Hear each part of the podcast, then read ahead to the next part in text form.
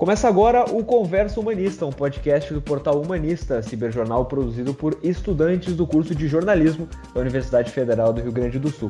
Eu sou o repórter Henrique Lete e estou acompanhado da repórter Bruna Jakobowski. E aí, Bruna, tudo bem? Oi, Henrique, tudo bem? O tema do episódio de hoje é o futebol e o jornalismo esportivo em meio à pandemia. Para falar sobre esse assunto, contamos com Carlos Guimarães, comentarista de futebol na Rádio Guaíba e doutorando em comunicação. E aí, Carlos, tudo bem? Oi, Henrique, tudo bom? Oi, Bruna, tudo bom? Prazer estar falando com vocês. Tudo certo? Então, bora lá que tem muito assunto pra gente falar hoje.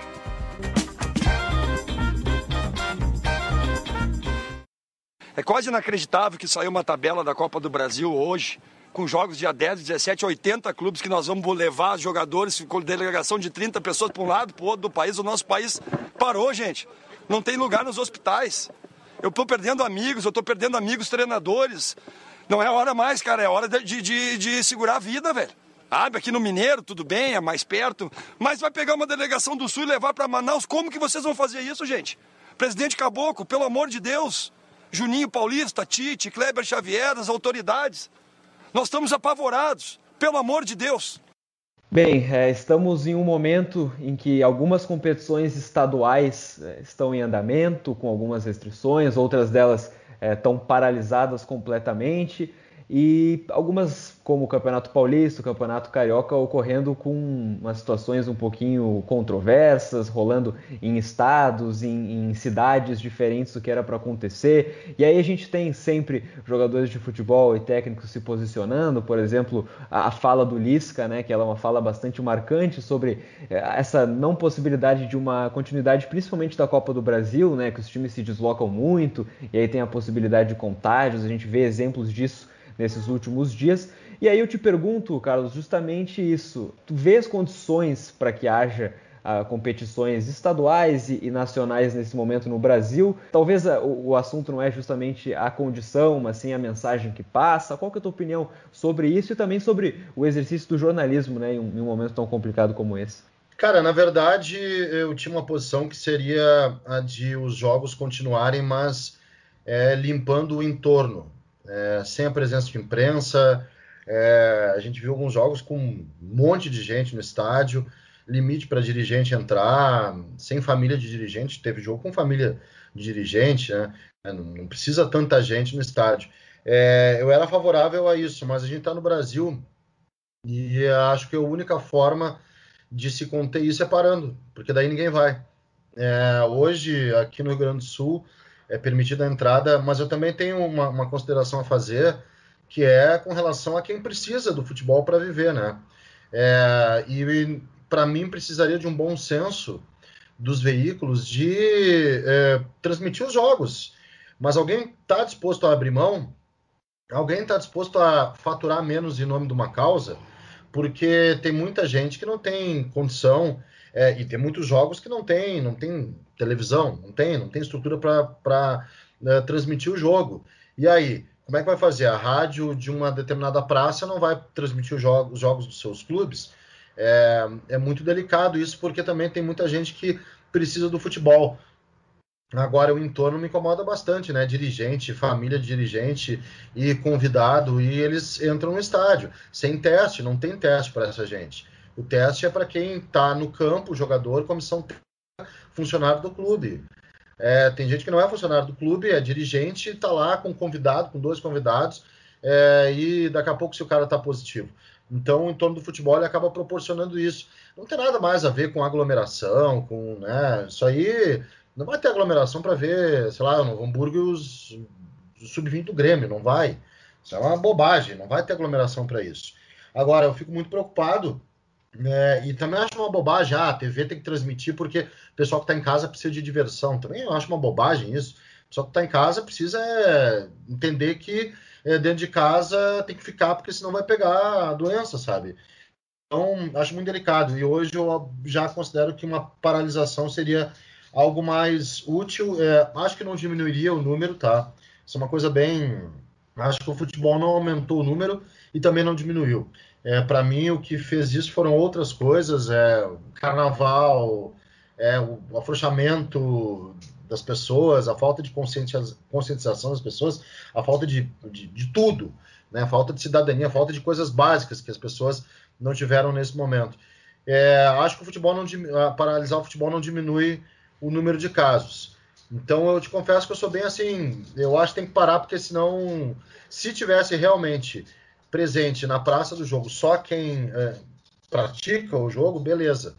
Aí sim, mas não, esse entorno aí é, é muito complicado, né? Acho muito complicado.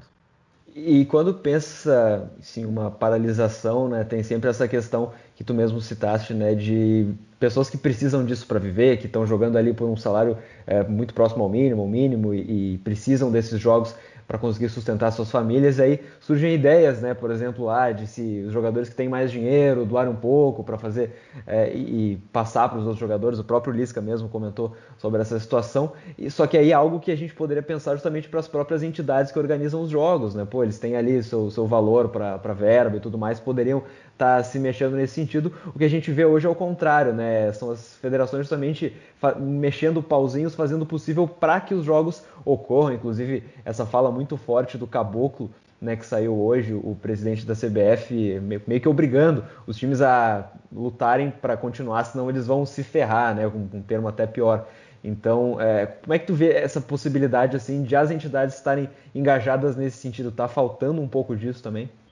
Olha, eu acho que quando existe um momento de crise, quem tem que é, ter algum tipo de plano são as entidades que, que são responsáveis pelos campeonatos, né? É, o clube ele precisa de jogos para viver. No momento que ele não tem isso, bom, que se cria uma situação junto com a televisão que patrocina o campeonato de é, uma verba de crédito, de limite de crédito, de é, um programa para uh, assistir os clubes, especialmente os clubes menores eu fico muito incomodado quando se vê que, pô, trazendo assim, é, guardadas as proporções para um regime de Estado é, dentro das federações, seria as, as federações seriam os governos, né, e a CBF seria a presidência da República. Né, os clubes seriam, sei lá, a prefeitura, seriam os municípios. E então tem que, tem que a CBF fatura muito dinheiro, muito dinheiro. Então a CBF tem que, teria que fazer um repasse, ou abrir uma, uma linha de crédito, ou abrir um fundo especial para que os clubes não, não tenham problema. E para que o jogador ele permaneça empregado. Entendeu? Acho que tem dinheiro suficiente para isso sim. A CBF fatura muito, tem dinheiro suficiente para isso. É óbvio que não vai contemplar o entorno, vai contemplar a imprensa, o cara do bar. Isso aí não tem como. Isso aí, aí teria que ter um, outro tipo de, de situação. Mas é muito complicado, viu? Porque a gente está diante de um cenário que o futebol, que emprega muita gente além daquele que está na prática, ele é, precisa é, passar por uma espécie de, de, enfim, de se tornar exemplo também dentro da sociedade e ao mesmo tempo, é, e aí seria o ideal a paralisação, e ao mesmo tempo ele precisa alimentar um monte de gente. E o que se faz nesse balanço? É, eu acho, repito, é, eu acho que o meio termo seria a utilização de jogos sem pessoas presentes. Sem pessoas presentes. É limitar mesmo, fiscalizar mesmo. Mas eu não acho que isso vai acontecer, né? No Brasil as pessoas não têm essa consciência. Aí o melhor seria parar mesmo. E do ponto de vista do jornalismo mesmo, como é tá sendo, tá sendo né, de fato enfrentar essa pandemia na linha de frente, entre aspas, porque a gente tem que fazer as coberturas dos jogos de futebol, enfim, repercutir as coisas. E sabendo que tem muitos colegas, jornalistas que estão pegando a Covid. É, eu, assim, em termos de regime de trabalho, o que mais altera mesmo, assim, eu sou coordenador na Guaíba, né? O mais altera é colega pegando Covid. Isso aí é brabo, né? Porque o ambiente se torna perigoso. Então, eu estou fazendo já de casa nas últimas duas semanas é, fazendo jogos de casa, tinha um equipamento aqui para mim, agora eu repassei porque eu estou de férias, né, não estou entrando no ar, enfim. É, e a rotina do dia a dia eu consigo fazer de casa, isso aí é uma, uma coisa que a tecnologia nos proporciona, coisa boa que a gente consegue fazer tudo de casa.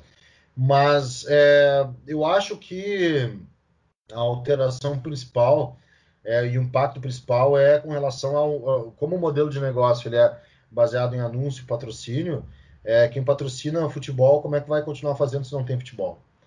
Essa é a, a questão. Né? E não atinge, a Guaíba é minimamente atingida, eu acho que atinge mais emissoras pequenas, gente de, do interior, gente que, que tem ali contadinho dinheiro para poder fazer a sua transmissão.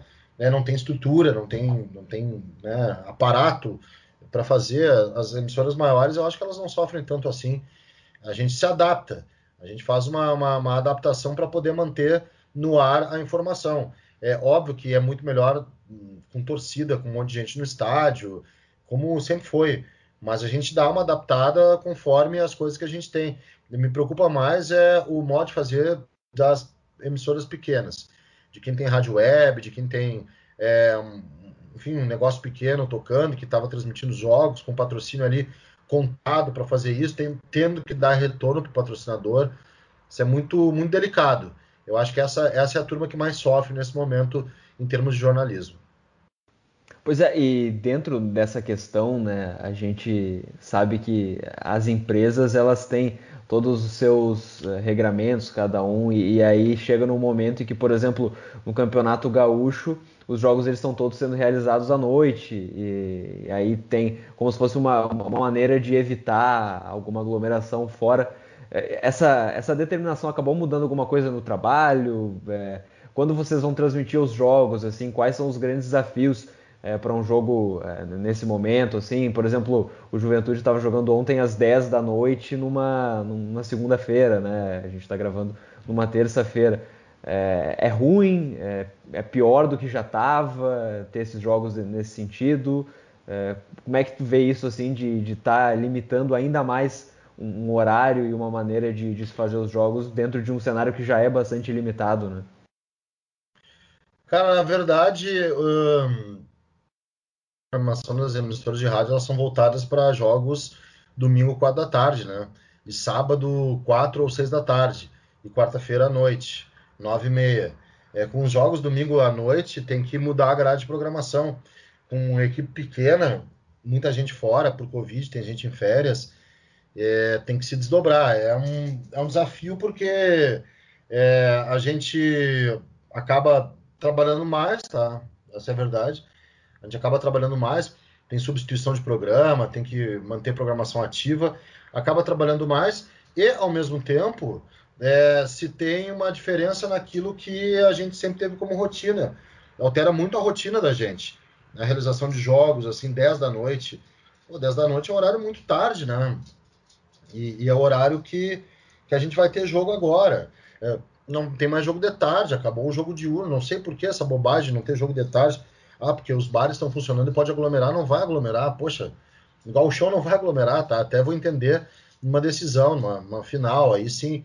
Mas o Gauchão não vai aglomerar, numa Libertadores, o Gauchão não vai aglomerar. Não tem como aglomerar no jogo de Campeonato Gaúcho. É um absurdo pensar isso, né? É, então, é, considero que a principal adaptação que a gente tem é uma adaptação de transformar uma grade, que é uma grade pronta, numa grade que considera hoje outros horários e que a gente tem que se virar. Fora isso, tem muito jogo, né? Jogo segunda, quarta, quinta, teve, vai ter terça, jogo sexta, teve sábado, domingo é muito jogo de noite, é muito jogo, é um jogo atrás do outro. O calendário acaba se tornando insuportável, sabe? A gente vai chegar, a gente não parou, a gente vai emendar, vai chegar, vai chegar no final do ano, vai ter muita gente morta, muita morta no sentido de estar tá cansada, tá? É, infelizmente, morta também, nesse momento é até ruim fazer esse tipo de metáfora, porque as pessoas estão realmente morrendo, né? Mas vai ter muita gente exausta no final do ano por conta dessa cobertura, que é louca, é uma cobertura de dia após dia ter jogo e muito, muito, hum, sabe, muita adaptação, muita gente fora. Agora, os cuidados que a gente toma é, a gente estava fazendo presencial cada um no estúdio, Agora já tem 70, tem uma. A gente fez jogo com uma pessoa na, na emissora só. Né? Infelizmente o produtor não pode estar em casa, cara. Isso é, uma, é, ruim. Mas tinha um produtor e um plantão lá, no outro era um produtor e um repórter. Né? Também é um desafio é, fazer via streaming alguns jogos, porque é, nem todo mundo tem pay-per-view. Eu não tenho pay-per-view. Eu comentei dois jogos aqui no streaming do, do Globo Esporte, é, com senha e tudo, e Bah, eu chegava um minuto e meio, teve lance que o cara que te pareceu o lance, eu, ó, me dá 15 segundos que eu te digo. digo no ar, sabe? É, é horrível, é horrível. A narração não está sincronizada, então eu já sei mais ou menos o que, que, vai acontecer. É bem ruim. O cara tem que se adaptar assim, de uma maneira brutal mesmo para poder, completamente diferente daquilo que ele estava acostumado a fazer, né? Falando um pouco dessa adaptação, agora voltada mais para bolha que existe em torno do futebol, que muitos jogadores estão sendo testados frequentemente antes das, antes das partidas e tal. E a gente queria saber se os jornalistas se sentem seguros em ir cobrir esses, no caso, jornalistas mais de campo, assim, em ir cobrir os jogos, pensando que pelo menos a comissão técnica e os jogadores foram testados. Assim, é, não tem contato, tá? Não tem a, a, o contato. O contato é entre nós ali da, da imprensa. Eu fui a um jogo só, que foi Inter Atlético Paranaense no Beira Rio, porque não tinha televisão nesse jogo. O Atlético, numa época de pandemia, também é bem queridão e não, não passar os seus jogos, né? Alguns jogos, acordos de televisão, enfim, podia ter um sentido melhor, mas não fazem. É, então foi a um jogo só. A reportagem foi a mais jogos. É, já faz duas semanas, depois que deu um surto de Covid, três semanas, que a Guaíba não vai no estádio. Tá? A Guaíba não vai no estádio, faz tudo ou de, hoje é, sei lá, 60% de casa, 40% da rádio, como eu falei, ou 70, 30, sei lá. Mas boa parte de casa e uma parte na rádio. Não está indo no, no estádio. Por quê? Porque não é um ambiente seguro. Não é um ambiente seguro. O estádio não é mais um ambiente seguro. Então, e acho que a gente tem que fazer um pouco a nossa parte também nisso, né? É uma determinação, mas não vai para o estádio. Qual é a diferença de fazer estádios coletivos? São à distância, vai participar igual da coletiva, não tem, não tem diferença. A gente não foi a final da Copa do Brasil, por exemplo. É, o jogo de volta não fez, tinha já o planejamento para São Paulo, naquela semana estoura um surto, não, não vai. Tá? Então tem, tem toda essa situação. É, eu acho, eu acho que depende da pessoa, viu? Tem gente que, mesmo dentro do meio, do nosso meio, tem gente que nega, né? como no Brasil, né? Gente que nega, né? Eu vou, se der, eu vou tomar cloroquina e vermectina e vai. Vou, tô pronto. Azar é o meu, tenho liberdade, sabe aquelas coisas. E tem gente que se preocupa, assim, tem muita gente que não sente seguro no estádio. E aí eu já, já aconteceu de eu conversar, não, então fica, não sente seguro, fica. Mas tem gente que, ó, não me importa, azar, vou pro estádio, tá de boas. É, tem gente que nega, vai muito da pessoa. Eu não me sinto seguro. Fui a um jogo, não me sinto seguro, até me sentiria mais seguro na arena, que tem um protocolo melhor. Não tem um corredor apertado, como é o corredor do Beira Rio, que tu, tu aglomera naquele corredor. Na arena é mais legal, mas eu não me sinto seguro. Eu, olha, não me sinto seguro hoje nem de ir na rádio. Tô de férias, volto dia 6 de abril, quero ver como é que vai ser. Eu quero fazer os, os a programação dá para fazer de casa, mas os jogos não. Nem todos. E aí, como é que eu vou fazer? Então vou ter que, né, ter uma certa habilidade aí para me virar sem comprometer o produto também, né? Não, eu acho interessante que tu comentou sobre ah, o corredor do Beira Rio é muito estreito e o da Arena talvez eu me sentiria um pouco mais confortável. E daí a gente para para pensar, por exemplo, no gauchão, né? Que os clubes têm uma infraestrutura bem menor. Então eu acho que é um pouquinho mais arriscado ainda nesses clubes que não têm tanta infraestrutura. É, e mais arriscado também quando é fora daqui, tem que pegar aeroporto, né? Sim é bem arriscado, tem que ir de aeroporto, tem que ir no aeroporto. E se não tem, tem, tem emissora que não tem, sei lá, carro. Tem muita gente que vai, vai para outra cidade e se desloca de ônibus. Perigo total. O ônibus é aglomeração pura, mesmo tá de máscara ali, é horrível. É, estádios do interior é, são complicados, aglomera. Então são, são várias assim, vários pontos que são bem, bem delicados, né? Mas ao mesmo tempo, é, se Aqui as emissoras uh, grandes têm condição de segurar o pessoal em casa sem jogo por um período. No interior não tem. É muito delicado isso. O cara vai. Se não tem jogo, o cara não tem o que fazer. O patrocínio é cancelado. O patrocínio diz: Olha, eu tô pagando para transmitir jogo. E aí, como é que ele fica?